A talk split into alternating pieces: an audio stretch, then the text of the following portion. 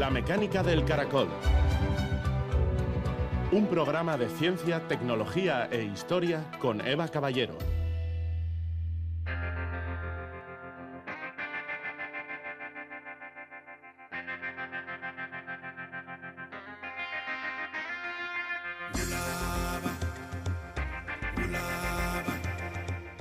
Los blancos no derivan de una población que existió desde tiempos inmemoriales, como algunas personas creen. Representan una mezcla de cuatro poblaciones antiguas que vivieron hace 10.000 años y que eran tan diferentes entre sí como lo son hoy los europeos y los asiáticos orientales.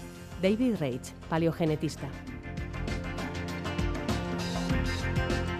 Gabón, un amplio estudio de ADN antiguo presenta novedades sobre la historia genómica de las antiguas poblaciones euroasiáticas. Una historia marcada por grandes migraciones, tres concretamente, cuya herencia perdura en los actuales habitantes del continente. Más aún, este notable trabajo ha estudiado cómo la herencia de pueblos que llegaron a Europa procedentes del oeste influye en el riesgo de enfermedades como la esclerosis múltiple. Este tipo de estudios rastrean a través del genoma cómo una adaptación a un modo de vida prehistórico, miles de años después, o sea ahora, supone un mayor riesgo de enfermedades muy discapacitantes. Enseguida charlamos con una de las autoras de este estudio, investigadora de la Universidad de Copenhague. Además, Raúl Ibáñez presenta el libro Mazland, el enigma del talismán aritmético, un manga cuyo autor es el matemático Pedro Martínez y cuya ilustradora Sonia Müller también nos acompaña en nuestra charla matemática del día. Comenzamos.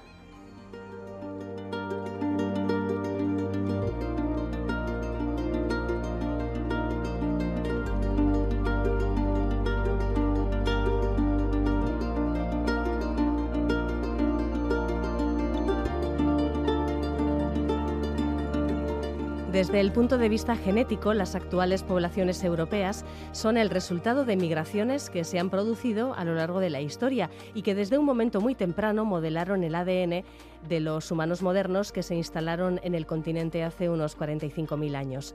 Un equipo del Instituto Globe y la Universidad de Copenhague, junto con otros colaboradores internacionales, ha analizado datos genéticos de más de varios miles de individuos antiguos, generando nueva información sobre la historia de la población europea. El resultado de este trabajo son cuatro artículos que se publican hoy en la revista Nature y en los que destacan las conclusiones sobre el legado genético de estas migraciones y su influencia además en el riesgo que tienen las actuales poblaciones europeas de padecer enfermedades como esclerosis múltiple. Bueno, son estudios muy interesantes, ciertamente complejos en algunos aspectos que intentamos explicar con la ayuda de Alba Refollo Martínez, investigadora en el Globe Institute de la Universidad de Copenhague una de las autoras de este amplio estudio, a quien saludamos ya. ¿Qué tal? Buenas noches, Alba. Buenas noches, Eva. Em, a grosso modo, ¿cuál es la procedencia de los individuos analizados, que, que son varios miles, evidentemente, pero de dónde proceden? Proceden de lo que se conoce como Eurasia Occidental, que geográficamente se extiende desde el lago Baikal en el este hasta la costa atlántica en el oeste y desde Escandinavia en el norte hasta el Medio Oriente en el sur. ¿Y qué horquilla cronológica habéis estudiado? Son hasta 45.000 años. La edad de las muestras varía mucho, desde el Mesolítico y, el Neolítico, hace más de mil años, pasando por la edad de bronce, la edad de hierro, el periodo vikingo y hasta la Edad Media. Es lo que cubrimos. Y uno de nuestros eh, genomas más antiguos ah, del del conjunto de datos que ha sido secuenciado en nuestro instituto es un individuo que vivió aproximadamente hace 34.000 años, porque he de clarificar que hay eh, partes de las muestras son, son nuestras y también lo hemos combinado con otras ya publicadas anteriormente. Por situarnos en contexto, las primeras poblaciones de cazadores-recolectores se instalaron en Europa hace unos 45.000 años y posteriormente están bien estudiadas dos grandes migraciones que supusieron un mestizaje genético y además importantes cambios culturales. ¿Cuándo sucedieron estas dos oleadas de nuevos pobladores y cuál era su procedencia? El conocimiento de estas migraciones son muy importantes para poder entender quiénes somos y cómo se constituyó la diversidad genética actual de Europa. La primera migración ocurre hace unos 14.000, 12.000 años en el suroeste de Europa estaba ocupado eh, por cazadores recolectores que se fueron expandiendo hacia otras partes de Europa. La segunda migración comenzó hace unos 9.000, 8.000 años y esta se originó en el este, en regiones cercanas a Anatolia. Estas poblaciones ya estaban practicando la agricultura cuando llegaron a Europa durante el Neolítico temprano. Y ya en el Neolítico había otros dos grupos de cazadores recolectores, uno ocupando el noreste de Europa y otro la zona del Cáucaso e Irán. Y estos grupos son importantes y los quiero mencionar porque luego se mezclaron y dieron lugar a las poblaciones que conocemos como Yavnaya, que eran pastores de la estepa. Y estos grupos, hace unos 5.000 años, se fusionaron con el resto de la población europea para formar los europeos de la, de la edad del bronce en términos genéticos. Si nos fijamos en la población que trajo la agricultura y, los cambios genéticos resultantes del mestizaje con los cazadores recolectores locales, los que existían antes, evidentemente, en el Paleolítico, ¿estos cambios fueron más o menos homogéneos en toda Europa o se advierten diferencias por zonas? Pues la respuesta es simple y compleja, es no. ni los cambios genéticos ni culturales, eh, según han observado los arqueólogos, eh, fueron de manera eh, homogénea. Es importante aclarar que estas migraciones son muy, muy complejas, se produjeron en diferentes oleadas en distintas zonas de, de, Europa. Y desde el punto de vista genético, lo que hemos podido ver en estos, en estos cuatro artículos es que en el norte de Europa, eh, fue el último en recibir esta migración de, los grupos agricultores y eh, se calcula que empezasen a, asentarse unos mil años más tarde, lo que es, eh, es, mucho tiempo. E incluso en la zona región del norte de Europa, entre los diferentes países, también hemos, hemos percibido diferencias por ejemplo, tardaron mucho más en llegar al norte de Noruega en zonas más aisladas, probablemente también por las pocas posibilidades de darse la agricultura. Claro, estos em, indicios basados en datos genéticos luego se em, combinan muy bien con el conocimiento arqueológico, ¿verdad? Y, es evidente que zonas del sur fueron pobladas mucho antes por, los pueblos agrícolas, pues por lo que por lo que comentas, porque la agricultura era mucho más, más fácil de desarrollar. Em, si nos fijamos en los Yamnaya, estos pueblos pastores procedentes de la estepa póntica, que iniciaron su camino hacia el oeste hace unos 5.000 años y se fueron instalando por Europa, estos también contribuyeron de forma importante a la diversidad genética europea, pero de nuevo también con diferencias por regiones. Exacto. Y, esto es por lo que al principio eh, los quise mencionar, eh, porque son muy, muy importantes eh, para algunos de, nuestros artículos, la historia de cómo llegaron, cuándo llegaron. Y es que en Europa hubo, hubo varias oleadas de esta migración y se dirigieron principalmente hacia el norte o noreste de Europa. Y esto eh, lo sabemos eh, por la arqueología, pero también eh, los análisis genéticos. Hemos observado una mayor presencia de ADN que ha, sido heredado por este grupo en los genomas de individuos escandinavos. Así que hay más ascendencia yamnaya en Escandinavia que, por ejemplo, pues en la península ibérica o, o en el sur de Europa. ¿no? ¿Podríamos resumirlo así, Alba? Sí, mucho, bastante más significativamente. Y si nos fijamos en el tiempo transcurrido desde que comienza una migración hasta que su huella genética ya se extiende por todo el continente, ¿cuál de los dos eventos estudiados fue más rápido, el, agrícola o el Yamnaya? Fue muy diferente eh, eh, en las diferentes zonas de, de Europa. Los grupos agricultores que venían de Anatolia fueron los que más tardaron en extenderse en, eh, por nuestro continente, ya que, como he mencionado, parece que hubo miles de años de diferencia desde los comienzos hasta llegar a las zonas más remotas del, norte de Europa. ¿Y los Yamnaya cuánto tiempo tardaron en, instalarse? Al ir eh, principalmente hacia, hacia el norte, esas zonas se ocuparon de manera rápida y casi que reemplazaron la población existente, por ejemplo, en Escandinavia, en, Dinamarca. de cientos de años reemplazaron toda la población. Sí, sí. Bueno, y llegaron incluso estos Yamnaya, tienen la huella genética también marcada en la península ibérica hasta donde llegaron y estamos en la otra punta de Europa, evidentemente. Pero claro, es que estos pueblos llevaban ya caballos y carros, ¿eh? parece que no, pero pero la migración así es mucho más cómoda y mucho más eficiente. ¿no?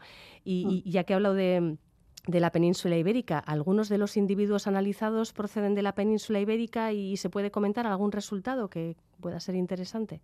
Sí, tenemos eh, algunos, yo creo que un par de decenas de las muestras son de la península ibérica. No son demasiadas y no ha sido el centro eh, como el foco de, estudio, pero, pero sí que podría mencionar alguna de las cosas eh, más importantes.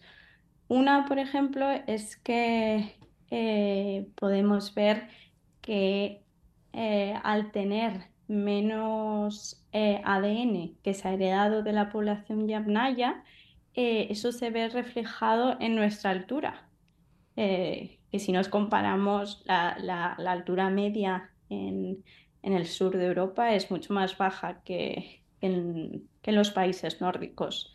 Eh, también algo que nos llamó la atención es que alelos de riesgos para fenotipos relacionados con el estado de ánimo eh, estaban enriquecidos para la ascendencia de los agricultores neolíticos, que curiosamente nosotros los, del sur de Europa llevamos más, tenemos más cantidad heredada de ellos.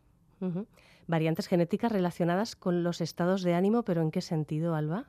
este término de, estados, eh, de estado de ánimo eh, lo utilizan en, una base de datos eh, que es muy grande y muy utilizada y nosotras nosotros hemos hecho uso de ella que se llama el, UK Biobank, en el que utilizaron más de, bueno, ahora creo que alcanza casi el medio millón, pero al principio cuando empezamos a utilizar más de 300.000 individuos y a través de encuestas y de análisis de sangre, eh, etcétera. Cogieron también eh, datos genéticos para ver qué, alelos estaban asociados con qué enfermedades y una de ellas es el estado de ánimo. Pensamos que sea como eh, los cambios, cambios, por ejemplo, de humor o algo así si tiene un componente patológico, si tiene que ver con la depresión, con un mayor riesgo de depresión y por eso la mención al estado de ánimo. Bueno, lo vamos a poner entre paréntesis porque es verdad que el grueso del trabajo eh, relacionado con la salud eh, va por otros derroteros y es a lo que vamos a continuación, Alba, porque vuestro trabajo se publica en cuatro artículos y dos de ellos analizan cómo el legado genético de estas migraciones se relaciona con el hecho, por ejemplo, de que en Europa sean más altas las tasas de ciertas enfermedades como la esclerosis múltiple. Es un trabajo en el que ha participado también la Universidad de Cambridge y que ha supuesto comparar varios miles de genomas antiguos con datos de personas actuales. Uno de los aspectos más interesantes de vuestros estudios es que habéis trazado un mapa en el que se puede ver cómo variantes genéticas ligadas a enfermedades se han ido propagando a lo largo del tiempo, ¿no? Por ejemplo, en el norte de Europa eh, existe más prevalencia de esclerosis múltiple, es el lugar con mayor prevalencia de esclerosis múltiple del mundo. Y habéis descubierto alguna relación precisamente con estos genes heredados de los Yamnaya, de los pastores de las estepas, ¿no? Exactamente. Eh, hemos visto que la consecuencia de, esta migración y de esta migración eh, que podamos decir desigual en diferentes partes de Europa podemos observar que en la actualidad haya grupos o poblaciones con más riesgo o menos para determinadas eh, enfermedades. Y en relación a los Yapnaya, a, los grupos de, pastores, lo que pasó es que introdujeron variantes genéticas que en un entorno actual ahora son responsables de, ese elevado riesgo de desarrollar esclerosis múltiple. Y como eh, las poblaciones nórdicas heredaron más de, ellos. hoy en día, eh, países como Dinamarca, si lo comparamos con España, tienen, eh, creo que es el doble de, riesgo. Em, y, si nos preguntamos en plan de, bueno, ¿y, por qué? ¿Por qué si, si ahora nos causan algo malo? ¿cómo, ¿cómo, han llegado a nosotros? Y es que antiguamente eh, en, poblaciones y en tiempos pasados, eh, estas mismas variantes protegían a los pastores frente a patógenos y enfermedades zoonóticas, que era lo que ellos estaban expuestos debido a, los animales domésticos con los que, con los que convivían. Entonces, eh, la adaptación humana ha sido a eso, a prevenir las enfermedades infecciosas. Y no es el único ejemplo que habéis documentado sobre el impacto que estilos de vida pues fíjate, de hace miles de años tienen en la salud de poblaciones actuales. ¿Habéis encontrado también alguna referencia al Alzheimer, a trastorno bipolar, un poco con ese esquema, como eh, genes que en un momento dado podían ser protectores en el pasado, pues ahora, en fin, mm, tienen un resultado muy diferente? La explicación es un poco eh, parecida, pero ahora nos, nos movemos a otra parte de Europa. Em, en, Europa del Este hay una alta presencia de, ADN o mayor comparada con el resto de Europa de cazadores y recolectores. Y es por eso por lo que hoy hay mayor riesgo de enfermedades como eh, ha mencionado Alzheimer y también, por ejemplo, de desarrollar diabetes tipo 2.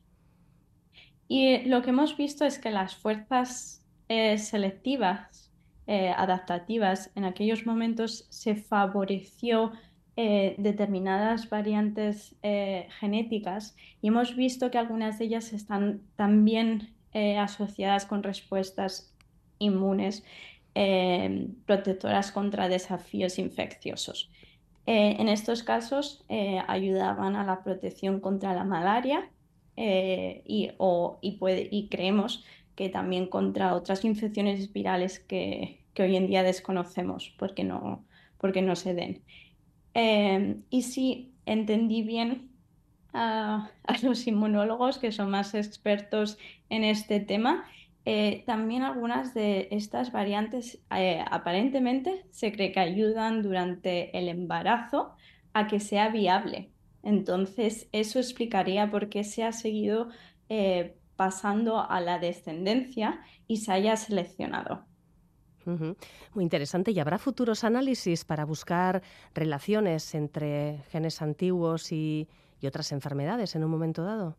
Sí, yo creo que em, sobre todo por, por determinadas colaboraciones quizás se vaya a mirar más a enfermedades autoinmunes y también a enfermedades infecciosas pero de todos modos a mí me gustaría mencionar que el número de muestras que hay hoy en día de ADN no deja de, crecer, por lo que creo que, va a ser eh, posible aplicar eh, enfoques muy parecidos en, otras zonas. Y, yo creo que queda muchísimo por, explorar, que hemos trabajado en, en esto durante muchos años, pero no es suficiente. Se podría haber hecho mil cosas más y yo creo que también nuestros artículos van a servir de modelo y va a arrojar luz sobre la base genética de muchas otras enfermedades. Y eso no creo que solo por parte nuestro, sino también por otras organizaciones. Nuestros datos van a ser públicos a partir de hoy. O sea que con suerte eso, cuanto, cuanta más gente haya mirando mirando en el tema eh, más porque se necesita mucho tiempo y esfuerzo.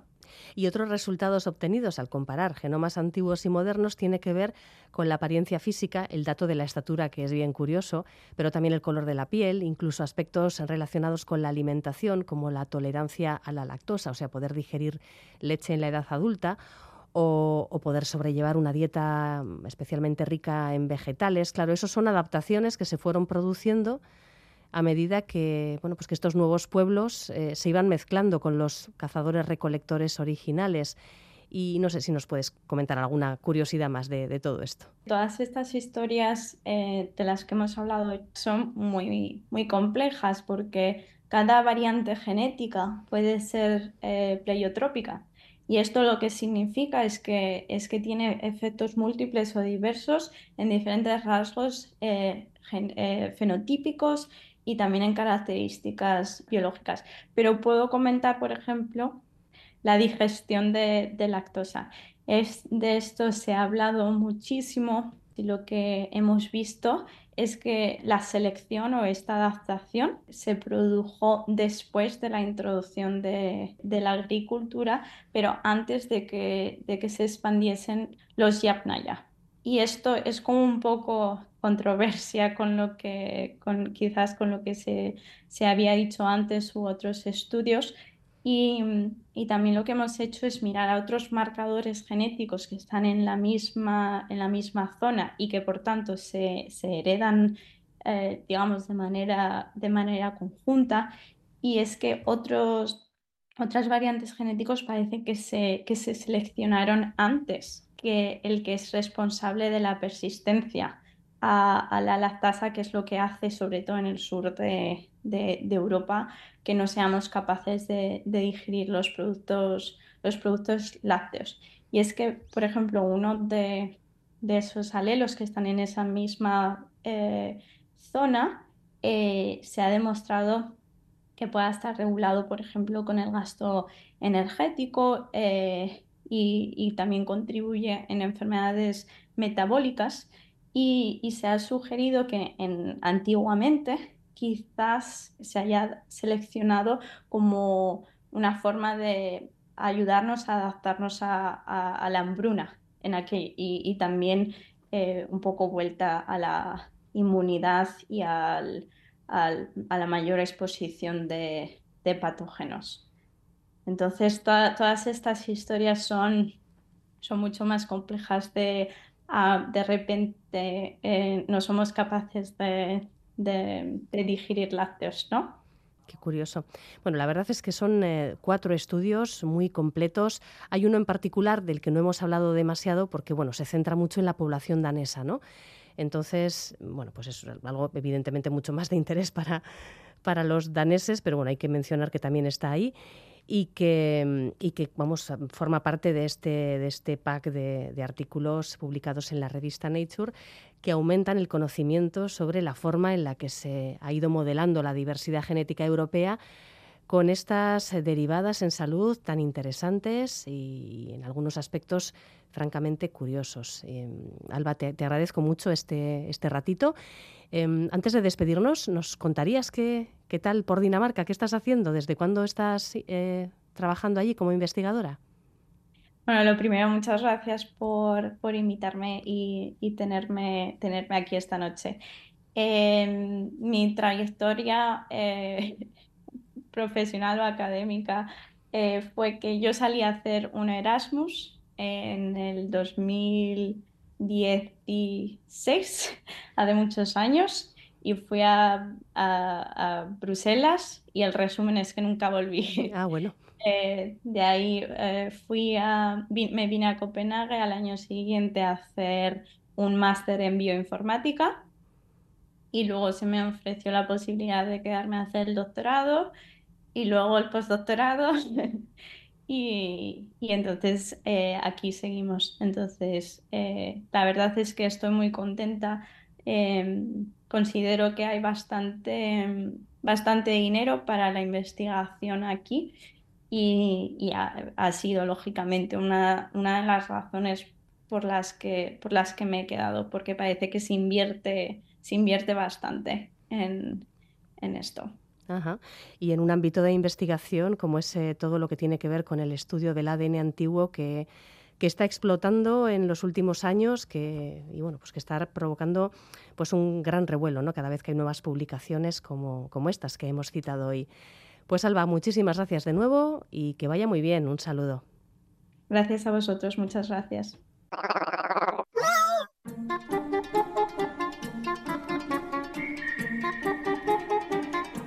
Apuntes de Ciencia.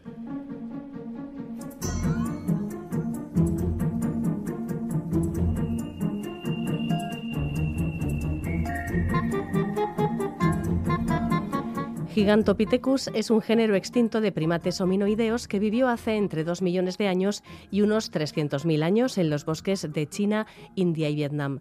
Con unos 3 metros de alto y un peso de 200 a 300 kilos, es el primate más grande que ha existido jamás en la Tierra.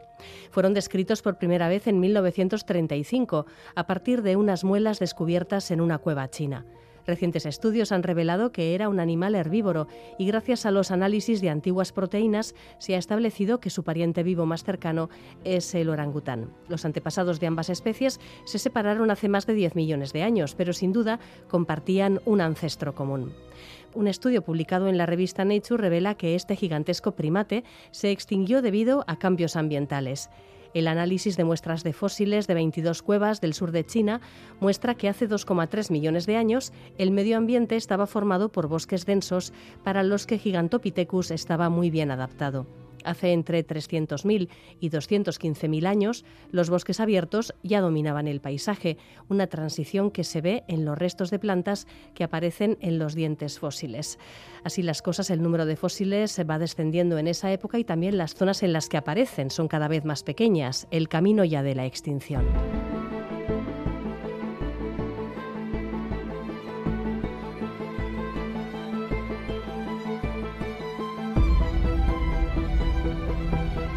Hoy se ha presentado la séptima edición del ciclo Cine y Ciencia, que comienza este jueves 11 de enero y que propone a través de 10 películas reflexionar sobre dilemas científicos que se han planteado en los momentos históricos que refleja cada cinta. Una iniciativa de la Filmoteca Vasca, el Donosti International Physics Center y el Festival de San Sebastián, que pretende transmitir cultura cinematográfica y científica.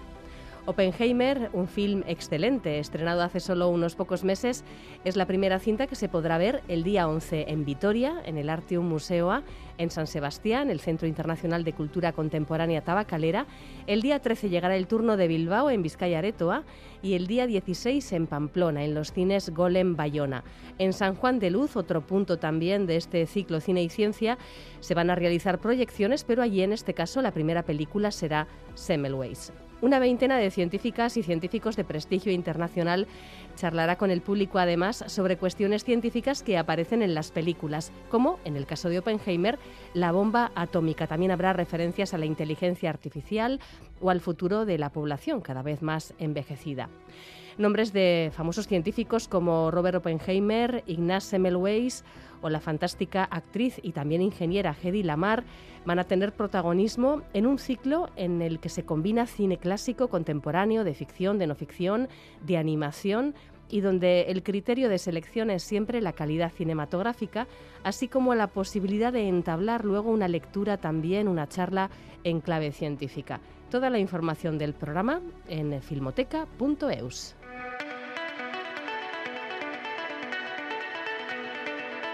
Mateadictos, con Raúl Ibáñez.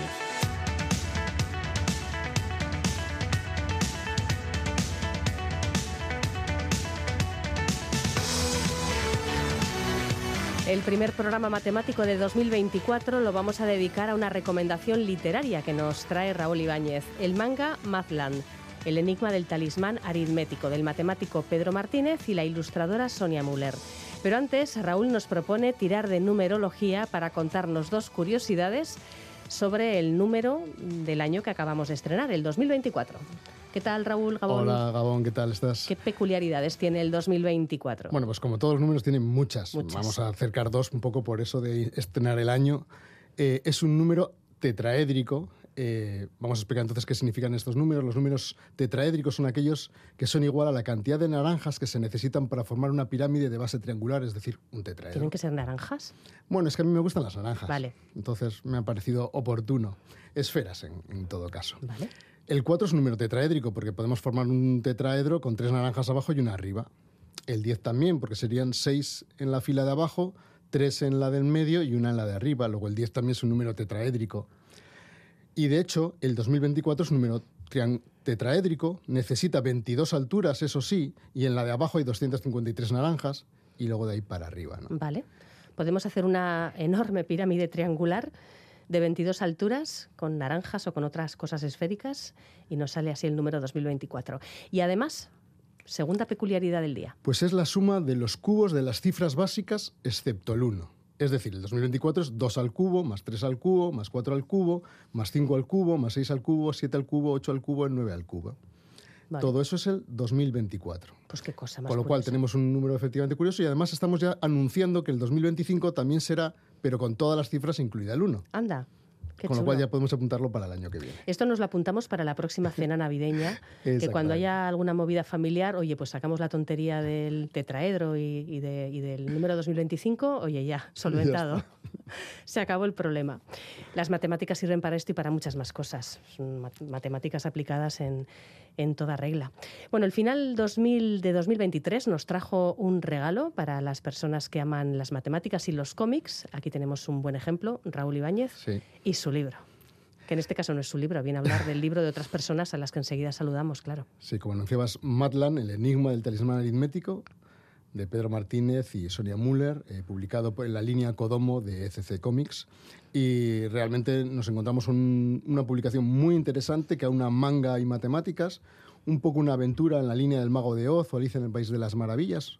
Eso al menos me parecía a mí según lo leía. Además tiene un, aparte de la parte divulgativa, tiene un añadido didáctico muy importante e incluso para quienes estén interesados hay incluso un cuaderno de actividades que tiene la editorial eh, para, para, hacerlo. Es un libro en cualquier caso muy recomendable para jóvenes a partir de 10 años y hasta los que sean.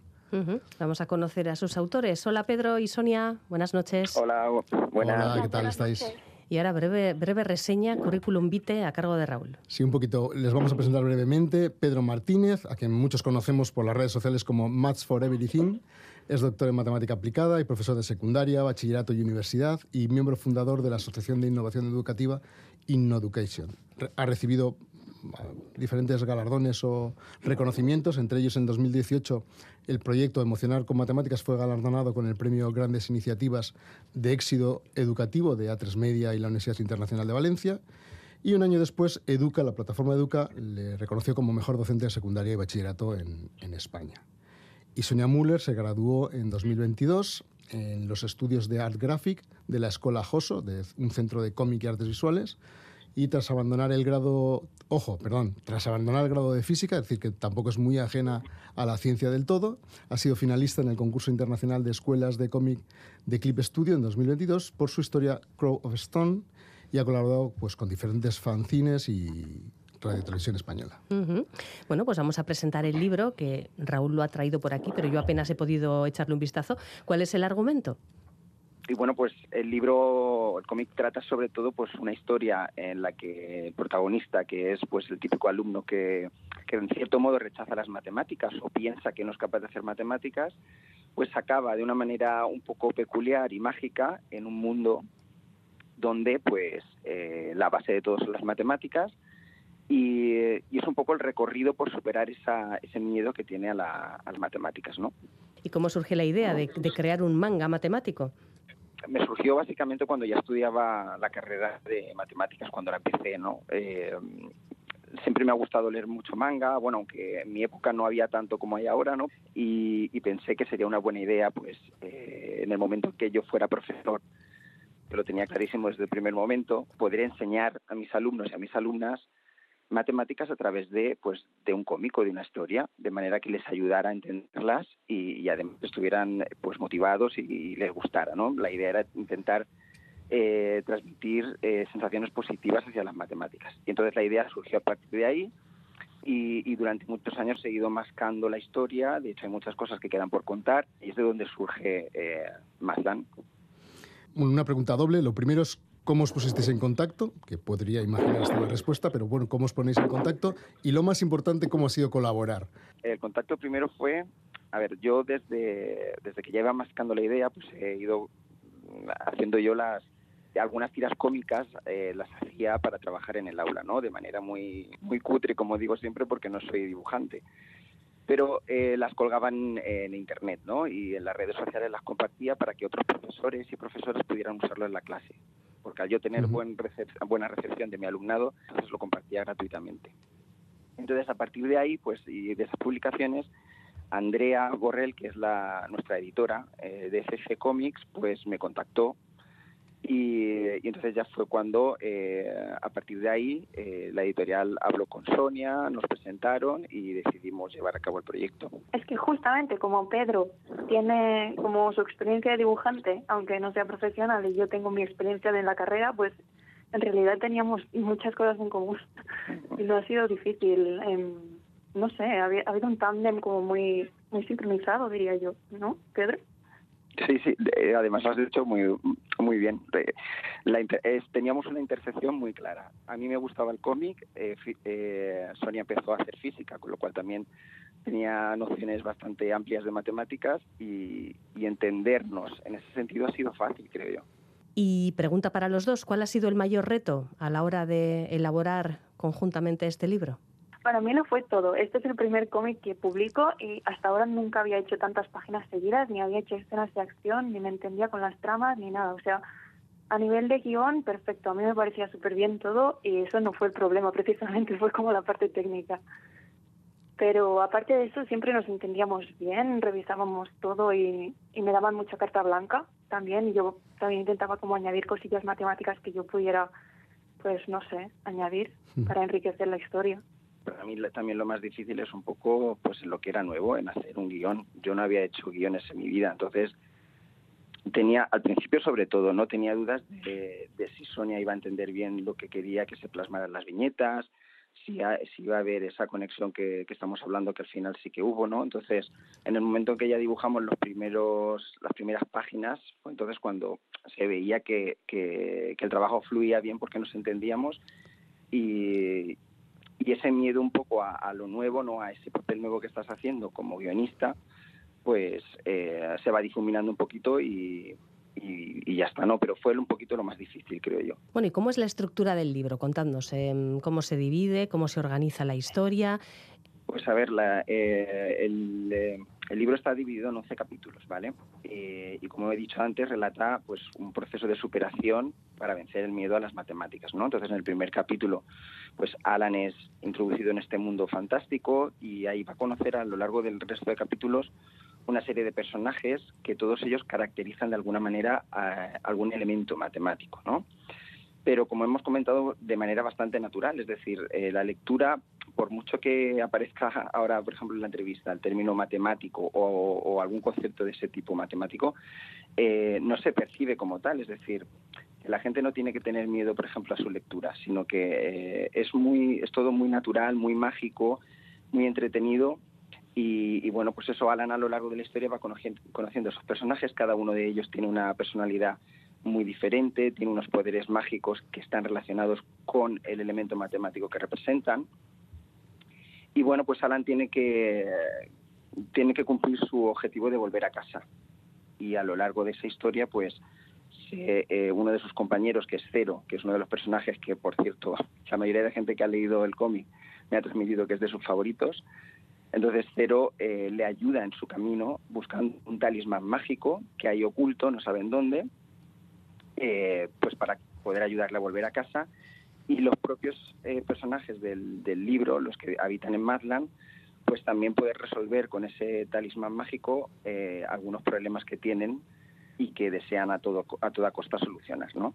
¿Qué tipo de, elementos así pequeños matemáticos se, incluyen? ¿De qué tipo? Es decir, nos vamos a encontrar dentro de esa lectura se abarcan muchas cosas, se abarcan aspectos de aritmética, se abarcan aspectos de, geometría o incluso de, secuencias, ¿no? Pero sobre todo está en el detalle de, que cada de que en cada viñeta se pretende que, el lector o la lectora se dedique tiempo a pensar, a que se dé cuenta de que las matemáticas es razonamiento, que todo requiere tiempo, ¿no? Eh, muchas veces, con nuestra experiencia eh, de la mayoría de las personas a la hora de haber pasado por secundaria, es la sensación de que eh, esta labor implica hacer las cosas muy rápido, eh, de manera inmediata, y realmente las matemáticas está bastante alejado de esa idea. Es decir, las matemáticas son difíciles, requiere pensar, requiere tiempo, y eso es uno de, los elementos que eh, se intenta plasmar en las viñetas también de, la historia, ¿no? Para, de alguna manera, vencer esa ansiedad matemática que muchos alumnos y alumnas tienen hoy en día y gente que ya ha dejado sus estudios, incluso todavía puede que, que las tenga, ¿no?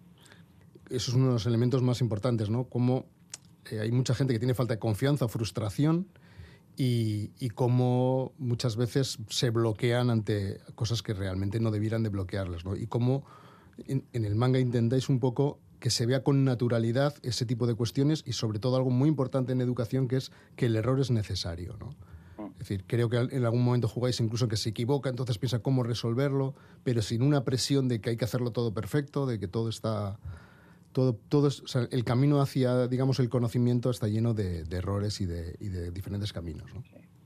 Ahí, hay que, ahí es cierto que, de hecho, por si Sonia quiere contar algo, pero hace un papel muy bueno en las expresiones de los personajes. Yo, por, mucha, por muchas veces que lo lea, siempre me maravillo ante, ante lo que Sonia ha sido capaz de transmitir en los personajes, en esas sensaciones que dices tú de cometer errores, de frustración, de alegría.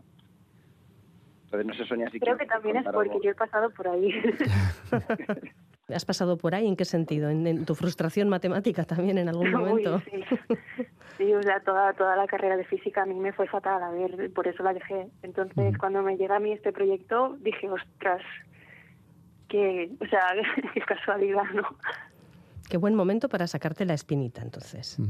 ¿Y ha sido fácil incluir, Sonia, en, lo que es las ilustraciones, los retos matemáticos? Que veo que hay unos cuantos, además, a lo largo de, la historia. Sí, sí, porque, mm, bueno, mi, trabajo aquí era mm, traer el guion a la vida, ¿no? Pero eh, realmente estaba todo muy, muy claro en la mente de Pedro, se notaba cuando lo leías. Y realmente no me he tenido que inventar nada. Y muchas veces hemos colaborado en plan, oye, este personaje hace este hechizo mágico, ¿por qué no haces un círculo mágico que tenga elementos matemáticos dentro. Entonces Pedro lo diseñaba y nos lo íbamos pasando así. Y quiero ir un poquito más allá. Hablábamos al principio de que tiene una componente didáctica. Es cierto que aunque haya problemas de ingenio, aunque haya retos, no se trata eso de acumular conocimiento o, de, presionar, sino que dejáis muchos hilos abiertos que luego tratáis en, un cuaderno de actividades, ¿no? Así es. Lo del cuaderno de actividades fue un poco porque también tuve dudas, ¿vale? Tuvimos dudas porque no sabíamos si, realmente queríamos que se entendiera eh, como una herramienta solamente para, el aula, ¿no? Porque es que realmente no es así. Eh, el, manga lo puede leer cualquier persona, como has comentado al inicio de la entrevista, eh, cualquier persona que tenga de 10 hasta la edad que sea, ¿vale? Eh, y no tiene por qué estar inmerso en un contexto del aula. Pero sí que pensábamos que sería muy interesante, eh, pues para aquellas personas que sí que lo quieran, sobre todo aquel docente o aquella docente que lo quiera utilizar en el aula, que, que, tuviera alguna herramienta que le facilitara el trabajo, que le permitiera conectar muy bien la historia con actividades, como dices tú, con esos hilos que quedan así un poco abiertos y trabajarlos después en el aula con, con el alumnado junto con el cómic, ¿no? Y entonces eh, lo, pensamos pues de esa manera, ¿no? Como un añadido para que aquel que lo desee pues lo pueda utilizar eh, de forma didáctica en el aula. Para mí, mm, muchos años utilizando el cómic en el, en el aula y, y hay muchos aspectos ya en el área de las matemáticas que no sabría contar o que me costaría hacerlo si no utilizo el cómic precisamente porque tiene muchísimas, eh, muchísimos puntos a favor a la hora de eh, que el alumno aprenda, ¿vale?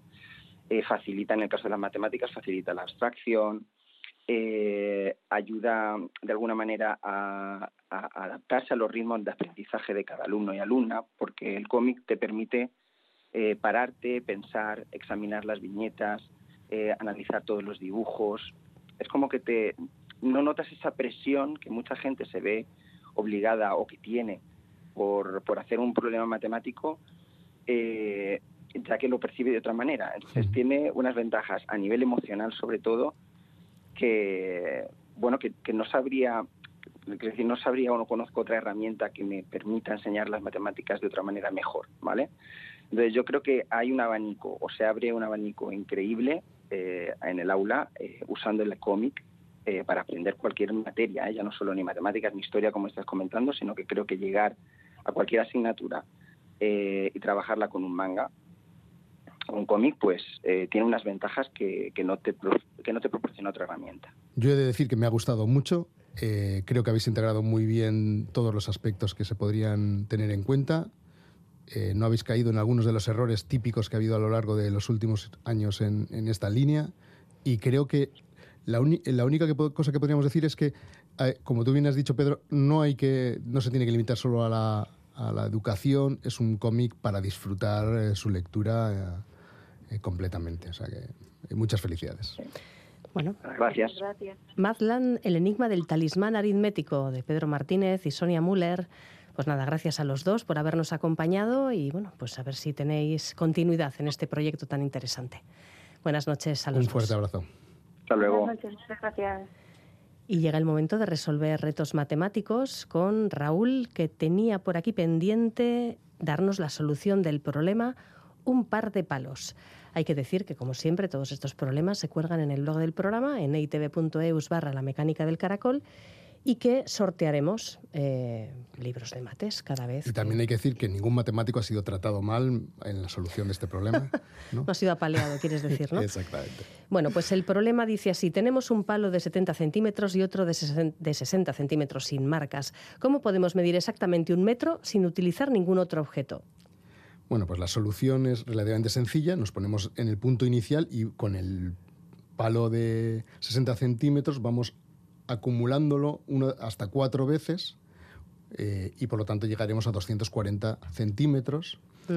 Y a partir de ahí, con el de 70, iremos para atrás dos veces, luego le quitaremos 140, 240 menos 140 son 100 centímetros, es decir, un metro. Vale.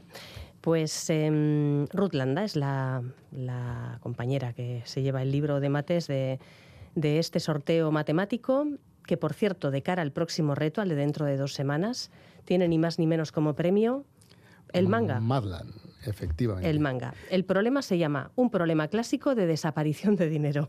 sí, esto es el, qué apropiado. El, típico, trabalenguas que te suelen decir y te dicen, a ver, ¿por qué ocurre esto? Pues nosotros lo vamos a preguntar a, a nuestras oyentes. Desaparición de dinero a pequeña escala, ¿eh? nada de fondos reservados ni cosas raras. exacto, exacto. Dice, tres amigos toman café en una cafetería y el camarero les cobra 7,50 euros. Cada uno paga 2,50 euros que cuesta cada café, pero antes de irse se quejan al dueño del local del alto precio. El dueño le ordena al camarero que les devuelva 2,50 euros. Pero esa cantidad no es divisible por 3, por lo que el camarero decide dar 0,5 euros a cada uno y quedarse, quedarse con el euro que sobra. Entonces aparece el problema. Los amigos han pagado 2 euros cada uno, lo que hace un total de 6 euros, más el euro que se ha quedado el camarero son 7 euros. Luego han desaparecido 0,5 euros. O sea, estamos descubriendo la faceta de trilero de Raúl Ibáñez. Efectivamente. Está haciendo el juego de los cubiletes. Bueno, pues si alguien se anima a, emular, esto puede ser un teatrillo, ¿eh? Si alguien se, anima a hacer el teatrillo, que nos escriba a la mecánica del caracol eitv.eus o que nos deje un mensaje en el post, en el blog. Y, entre quienes acierten, pues Matland, el enigma del talismán aritmético, será sorteado con todo el cariño. Gracias, Raúl. Venga, buenas noches. Agur. Agur.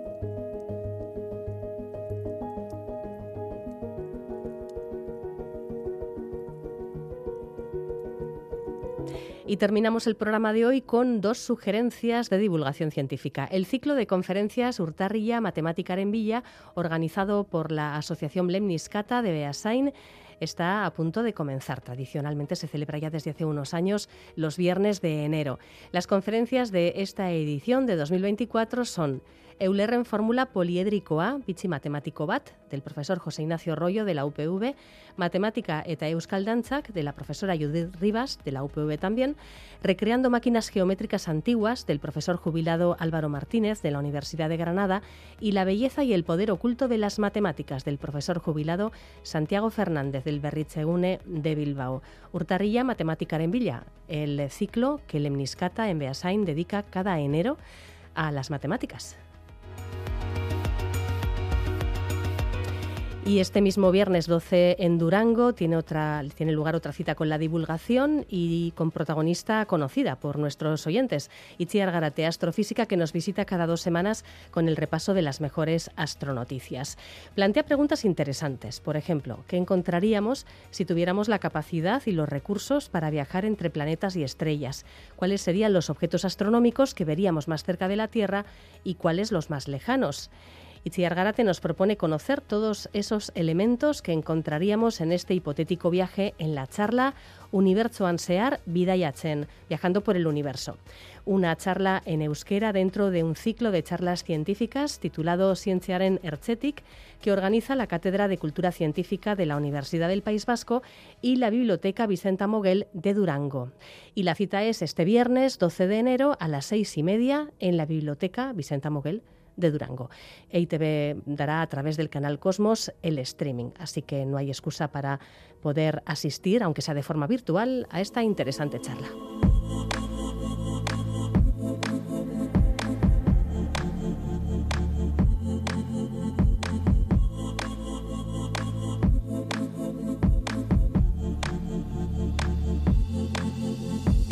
Un equipo alemán ha creado un sistema de inteligencia artificial capaz de descifrar textos cuneiformes, una de las primeras formas de escritura de la humanidad. La nueva tecnología se ha probado con un conjunto de tablillas cuneiformes de más de 5.000 años de la antigua Mesopotamia, una región que ocupaba lo que hoy en día es Irak. Los grabados de las tablillas muestran una serie de símbolos, signos y cuñas utilizadas por lenguas como el sumerio, el asirio y el acadio. En ellas pues se pueden encontrar textos de todo tipo, desde listas de la compra hasta sentencias judiciales. El sistema de IA ha sido desarrollado por científicos de la Universidad Martín Lutero, de Hallen-Wittenberg, de la Universidad Johannes Gutenberg de Maguncia y de la Universidad de Ciencias Aplicadas de Maguncia. El entrenamiento lo han realizado con imágenes de tablillas escaneadas en tres dimensiones y una serie de bases de datos ya complementarios. Tecnologías como esta permitirán estudiar los textos históricos sin necesidad de conocer el lenguaje cuneiforme. Los investigadores aseguran que la inteligencia artificial consigue más precisión en textos como decretos reales o augurios que siguen un patrón bastante determinado, siendo más complicada la traducción de textos más literarios o poéticos, incluidas cartas de sacerdotes o tratados donde se han observado una mayor incidencia de fallos.